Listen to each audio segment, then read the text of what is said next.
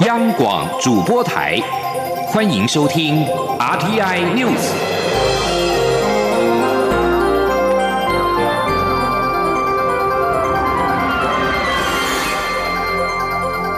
听众朋友您好，欢迎收听这节央广主播台提供给您的 RTI News，我是张顺祥。美国总统拜登十号首度公开对缅甸军事政变发表谈话。他除了再度呼吁缅甸的军方立即释放实职领袖翁三苏基之外，也宣布将签署行政命令，冻结缅甸政府在美国的资产。缅甸军方日前对民选政府发动政变，逮捕诺贝尔和平奖得主翁三苏基与他所属的。全国民主联盟多名领袖，军方电视台发布声明，声称这场拘捕行动是为了处理选举舞弊。拜登曾经在一号发表书面声明，呼吁缅甸的军方立即放弃所夺取的权利，并释放已经逮捕的活跃人士跟官员。美国也将对破坏缅甸民主过渡者问责。并检视已经取消的制裁，但缅甸军方并没有因此妥协。翁山书记依然下落不明，缅甸街头抗议活动也逐渐的升高。有鉴于此，拜登十号宣布缅甸的一系列制裁行动，包括美国政府将采取措施，确保缅甸军方没有办法获得在美国的十亿美元政府资产。以制裁缅甸军方领袖的商业利益跟家属，而第一轮制裁预计在本周内会公布。拜登并且指出，美国也将采取强有力的出口管制的措施，但他也强调，在冻结缅甸政府资金的同时，会维持对当地医疗健保、民间社会团体与其他直接有益于缅甸人民的各项援助。而拜登十号也宣布，针对中国成立一支国防部特别工作小组，并下令要立即检讨美军面对北京挑战的战略方针。拜登是在视察五角大厦的时候说，这项检讨至关重要，必须要应应中国与日俱增的挑战，以维护和平，捍卫美国在印度太平洋地区的全球利益。新的专案小组有四个月的时间，就美国对中国的军事战略、科技以及部队架构和态势、联盟以及美中双边的防御关系给予评估跟建议。新闻焦点回到台湾，蔡英文总统十号在小年夜发表农历春节谈话，总统表示，因为 COVID-19 的疫情，去年是辛苦的一年。随着全球疫苗施打率逐渐的提高，希望不止台湾生活如常，全世界也可以恢复正常。他也向港人喊话，不要放弃追求民主。吉林记者陈林信宏报道。总统在小年夜发表农历春节谈话。总统表示，去年是辛苦的一年，因为 COVID-19 疫情从去年农历新年开始陆续扩散，全世界的人们生活都被搅乱了。今年随着全球疫苗的施打率逐渐提高，希望不止台湾生活如常，全世界也都可以恢复正常。等到疫情趋缓，就可以恢复交流，一切如昔。总统表示，目前台湾采取多源头外购与国内研发双轨并行的方式取得疫苗，先取得的疫苗会让最前线的医护人员和必要人员优先施打，接着陆续到位的疫苗也会规划施打的顺序，让国内民众依序获得疫苗的保护。总统也向港人喊话，不要放弃追求民主。总统说：“有许多讲粤语的朋友，过去一年，谢谢大家继续关注我的脸书，我也要请你们相信。”民主制度也许不完美，但依然是目前为止人类社会最好的制度。请大家保持信念，不要放弃。总统也表示，因为疫情，很多在国外的台湾人无法回来台湾过年，也有些朋友目前仍在集中检疫所或是防疫旅馆隔离。他感谢大家配合。总统也对新的一年许愿，他希望今年所有的台湾人民都像去年一样团结真有力，也希望大家一起扭转疫情，扭转乾坤，经济更繁荣，景气更畅旺。中央广播电台记者陈琳信鸿报道。美国制药厂莫德纳九号宣布，已经跟我国政府签约，将提供五百万剂新冠病毒的疫苗，预计年中交付。指挥官陈时中表示，已采购莫德纳五百零五万剂疫苗，预计第二季分批交付。由于国内已经有相关的冷冻储存设备，存放没有问题。未来将依照卫福部定定的接种对象优先顺序进行施打。央广记者江昭伦报道。疫情指挥中心指挥官陈时中十号在指挥中心例行记者会上表示，指挥中心已经与美国制药厂莫德纳签署五百零五万剂 COVID-19 疫苗供应合约，预计第二季约五六月时可开始分批交付。根据临床试验结果，该疫苗保护效力可达百分之九十四。陈时中说。多剂型包装，每瓶十人份，存放于负二十度 C，可以保存六个月。以二到八度 C 的使用的期限是三十天。那一临床试验结果，每人需打两剂，那两剂间隔的时间二十八天。那疫苗的保护效力可以达到百分之九十四。那我们将会依据我们哈本部的传染病防治咨询委员会预防接种组所定的接种对象优先顺序。那依序提供给风险族群来接种。指挥中心发言人庄仁祥进一步补充：，过去台湾就有因为某疫苗需要，在全台二十二个县市都至少有一处负二十度 C 的冷冻储存据点。届时莫德纳疫苗运抵台湾后，存放没有问题。指挥中心专家咨询小组召集人张尚纯也表示，辉瑞 BNT 疫苗和莫德纳在临床试验上都有达到百分之九十四到九十五的保护力。A G 疫苗部分比较复杂，初步来看也有大约百分之七十的保护力，也有说法指先打半剂再打全剂可得到百分之九十的保护力。但该疫苗对于南非变异病毒似乎保护效果较低，而且美国也还没有揭露相关资料，后续还要再观察。目前来看，对严重疾病防范效果不错，但整体来说，B N T 和莫德纳的保护力数据相对高一些。至于国产疫苗部分，陈时中透露，目前两家已经进入第二期临床试验，数据看起来都蛮漂亮的。专家认为可以期待。卫福部也已经与其中一家签订五百万剂的采购合约，以及五百万剂开口合约。另外一家也朝同样采购目标努力。针对有专家指未来 COVID-19 疫苗恐怕得每年施打的说法，张尚纯表示，还需要进一步的科学数据证实才能够确定。指挥官陈时中则说，他个人认为 COVID-19 流感化的可能性相当高。站在政府的立场，虽然不希望这样的情况发生，但宁可采信最悲观的情况，提前做好相关防疫准备工作。中国面体记者周伦台北早报道。迎接农历春节，香港医师建议红包最好放两个星期再打开，避免病毒传播。指挥中心专家咨询小组召集人张尚纯表示。台湾社区很安全，民众不用过度的担心，仅需落实手部消毒就可以了。而指挥中心在十号还公布，台湾新增两例境外移入 COVID-19 的确诊病例，按九三五以及九三六，分别是从缅甸跟印尼入境。国际新闻。荷兰啤酒大厂海尼根十号表示，COVID-19 疫情导致营运亏损，因此将在全球裁员大概八千人。由于世界各国实施防疫限制的措施，使得酒吧跟餐厅关闭，全球第二大啤酒厂，也就是海尼根，将削减近百分之十人力。海尼根二零二零年净损二点零四亿欧元，折合新台币六十九点三亿元。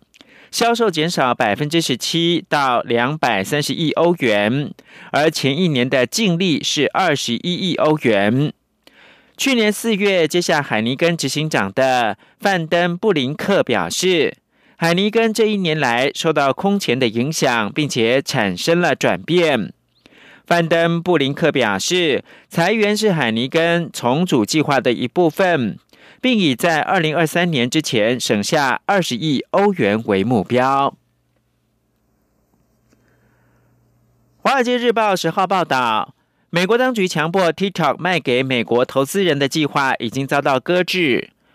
目前，新任总统拜登的政府仍在检讨这个中汽热门影音 App 的安全风险。TikTok 是北京字节跳动科技有限公司所有。美国前总统川普推动强制出售 TikTok 美国业务。是忧心 TikTok 和中国其他网络服务与北京政府有关联，而构成安全的风险。华尔街日报引述不具名消息人士表示，要求把 TikTok 美国业务卖给科技巨擘甲骨文和沃尔玛的计划，已经被拜登政府无限期的搁置。华尔街日报表示。拜登新政府正在检讨资料安全性，以及避免 TikTok 收集的美国用户资讯流向中国政府的方法，但目前不会立即强迫出售。美国官员或相关公司并没有立即证实这份报道。美国总统拜登上任带来新人新气象，在国家深受疫情跟分裂重创之际。这座象征权力巅峰的白宫，如今重新的欢迎主人回家，而摇出残影的狗尾巴，还有草坪上面晒着暖暖太阳的毛小孩，或许正是拜登疗愈美国的第一步。请听一下专题报道。一起听世界。到一起听世界，请听一下中央广播电台的国际专题报道。拜登带着两只德国牧羊犬入主白宫，在经过前总统川普四年的领宠物之后，第一家庭的生活再度传来狗吠声。正是活泼年纪的上校早已全美知名，因为爱玩的他，曾害得主人还没上台就先跛脚。不比高龄的冠军来的成熟稳重，但不论如何，他们都是拜登家庭的心头宝，也将为未来的白宫生活带来欢笑。相较于上校从收容所弃犬摇身成为第一宠物的励志狗生，川普任内与狗的关系就有点难以形容了。事实上，川普的生活中也经常离不开狗，他创造出不少特殊的狗儿用语。包括《纽约时报》还有时尚杂志《GQ》都曾经专文报道，像是他形容二零一二年总统大选共和党的罗姆尼在和前总统奥巴马辩论时被梗到像狗一样，说罗比欧议员在二零一六年的辩论中汗流的像狗，在首席测试巴农离开白宫后，形容他到处像狗般的被甩。此外，和川普过去在实境秀节目《谁是接班人》的口头禅“你被炒了”同样出名的，就是他在推特对许多人用过的“像狗一样被开除”，更别提川普形容《哈芬登邮报》创办人时使用的评论是“对我乱喷的狗”。而川普和狗之间关系最危险的一次。是他在二零一九年十月美军击毙伊斯兰国首脑巴格达迪之后，羞辱这个极端组织首脑，死得像条狗，引发各界担心会激起恐怖分子报复。其实，在二零一七年搬进白宫时，就有人建议川普要养宠物来拉近与人民的距离，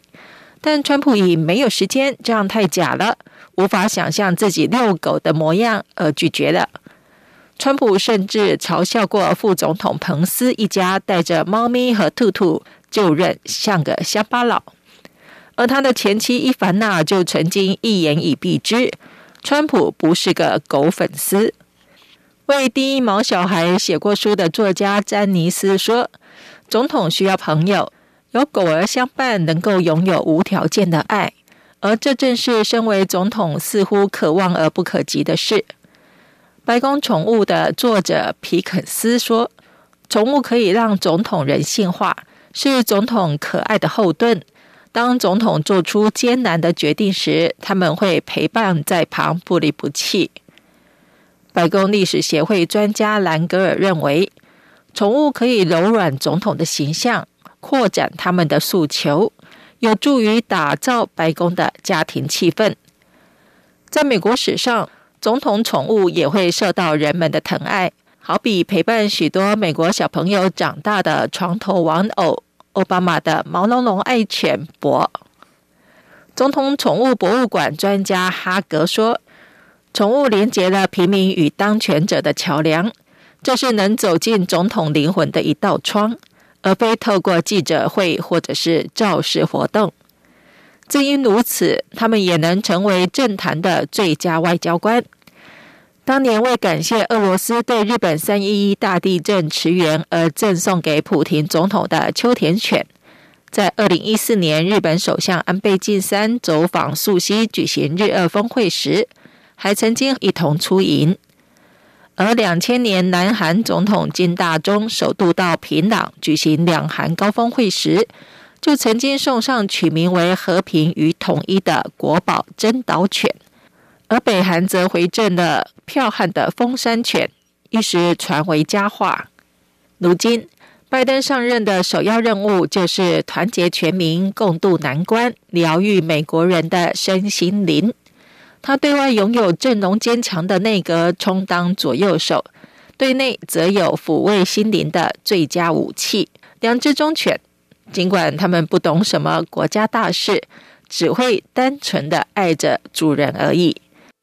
以上专题由吴宁康编撰播报，谢谢收听。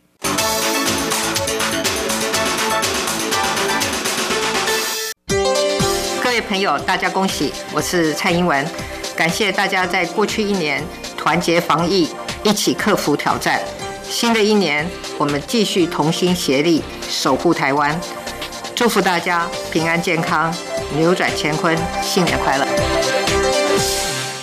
现在是台湾时间清晨六点四十六分，又过了五十七秒。我是张顺祥，继续提供新闻。根据新华社，中国首次火星探测任务“天问一号”探测器去年七月发射之后，十号进入到火星轨道，将于五月到六月间择机在火星着陆，开始巡视探测。这是北京太空计划往前迈进的最新一步。北京当局计划在二零二二年前建立太空站，最终还要把人送上月球，开启了美中在太空领域的竞争。天问一号跟美国火星探测器毅力号在差不多时间发射，另外阿拉伯联合大公国的火星探测器希望号也在九号成功的进入到火星轨道，以阿拉伯世界首个星际任务之姿缔造历史。中国已经挹注数以十亿计美元的资金在太空探索，试图要确立本身在全球崛起的地位，以及逐渐增强科技实力。五吨重的天问一号包含了轨道器、着陆器、太阳能动力火星车，之前已经传回首幅的火星黑白图像。照片显示了火星的地质特征，包括了斯克亚巴瑞里撞击坑以及水手号谷等。伊朗支持的也门叛军青年运动十号对邻国发动无人机的空袭，导致沙地阿拉伯机场一架民用飞机起火，但沙地当局并没有立即通报有人员受伤。青年运动过去已经曾对沙地发动一系列攻击，尽管美国重新推动让长达六年的也门冲突情势降温，青年运动仍没有停止行动。沙地国营媒体公布画面显示，攻击事件之后，一架客机侧边出现了一个焦黑缺口，而新任美国驻也门特使。兰德金恰好在十号与沙国外长费瑟在利雅得会谈。沙地国营媒体也释出无人机残骸的影像，机场跑道上似乎是四散着引擎零件。控制也门北部大片区域的青年运动则宣称，他们以四架无人机攻击艾普哈机场。事发之后，美方谴责这次攻击。国务院发言人普莱斯再度呼吁青年运动立即停止这类的挑衅的行径。而十号是台湾农历春节连假的第一天，蔡英文总统也特别前往高速公路局交通控制中心视察。除了卫冕春节期间仍坚守岗位的第一线同仁，也致赠加菜金。总统表示，每次有连假的时候，特别是春节长假，民众除了关心天气，其次就是交通路况。因此这几天的长假对高工局都是挑战。而行政院在去年宣布，从二零二零年开始。未来每年农历春节假期提前到小年夜就开始放假。交通部长林佳龙十号视察疏运状况时表示，从大数据分析以及今年春节第一天交通的情况来看的话，提前一天放假确实是达到分流效果，有助疏运。张昭伦报道。今天是春节假期第一天，交通部长林佳龙一早就先赴高工局视察国道疏运情形，随后又赶到台北车站联合防灾办公室视察双铁疏运状况。林佳龙表示，从目前宜兰、花莲、台东返乡出游人潮可以看出，民众都提前上路，并且配合交通部的路线、时间、运距等分流措施。他要感谢国人的配合。而因应返乡人潮，林佳龙除了指示加开列车应应，也提醒同仁，若民众订不到高铁，应同步提供台铁或是引导搭乘国道客运相关大众运输资讯，也可以消除公路自用车造成的道路负担。对于春节首日疏运顺畅，是否与年假提前一天放有关？李佳龙认为效果确实明显，行政院也已经定调，未来都会提前在小年夜就开始放年假，让疏运时间拉长，效果更好。李佳龙说：“那确实。”我们提早一天放春节年假，啊，就是小年夜当天就放假，有确实分流啊的效果。有些啊公司他们甚至是又提早一天放假，变成了今年是十二号是大年初一，我们十号就放假，很多的返乡出游就九号他就上路了，甚至还有更提早到八号就分流。哦，所以我们总结经验啊，行政院现在有定定的政策。就是未来也都会是在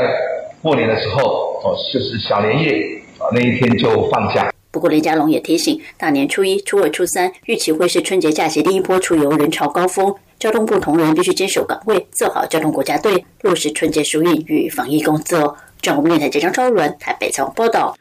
牛年即将到来，新北市长侯友谊十号推出最新一集的猴色返校日。到新北市树人家商体验舞狮的技巧，请记者王维婷报道。除夕前一天，新北市长侯友谊的侯 Sir 返校日来到新北市树人家商，要跟树人家商醒狮队学习舞狮技巧。侯友谊身穿舞狮队服装，蹲马步学习舞狮的步伐，举起六公斤重的狮头，操控狮子的眼睛、嘴巴，和掌握拿起对联、吐对联的时机。只看到侯友谊忽前忽后、忽上忽下，让他大呼超困难。没想到平时开工典礼经常可见的舞狮表演，除了需要体力，狮头和狮尾更要有绝佳默契。树人加上醒狮队教练陈进甫称赞侯友谊很有天分，练习不到一小时就达到一般学生大概要练两周左右的程度，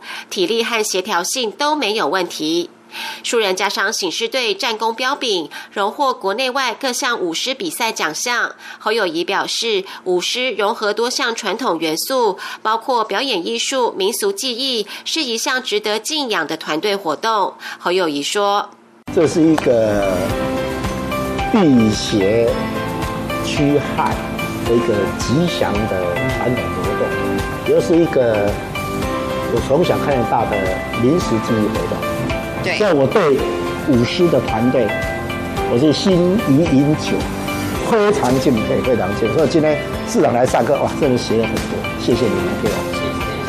侯友谊表示，过去一年，全世界都因为疫情而陷入混乱。随着国内疫情持续升温，新北市府团队努力防疫。在小年夜这一天，侯友谊也祝福民众在新的一年能扭转乾坤，迎向 new 好日子。中央广播电台记者王维婷采访报道。台湾爱登山的相当多，但是并没有漫画家画过以登山为题材的作品。漫画界前辈庄和元，事隔二十年之后，重返到漫画之路，交出了首部攀登台湾百越登山漫画《超越一》，重新开始的巅峰之旅，而且获得相当不错的回响。请听央广记者江昭伦报道。庄和元是资深漫画家、插画家，一九九一年以《无月的青春》刊载于汉堡漫画月刊出道，随后进入东立出版社，成为签约漫画家。一九九八年之后，因为大环境市场不佳，改投身儿童插画领域。直到这几年，文化部大力推动台湾原创漫画，给了庄和元重返漫画之路的契机。他先是应台北市漫画工会举办的台湾漫画节邀请，为重新开始创作漫画暖身。之后，漫画基地征选金珠漫画家，庄和元就以攀登台湾百越为主题，获得评审青睐。随后也以同样的主题拿到文化部原创漫画出版补助，终于完成了首部攀登台湾百越登山漫画《超越一》，从新开始的巅峰之旅。距离上一次他的漫画作品出版已经事隔二十二年之久。庄和元说：“有点漫画第二春的味道，就是我以前的读者会来买我的书。然后有另外一个是他，他也说他他在学生时代是我的对漫画迷，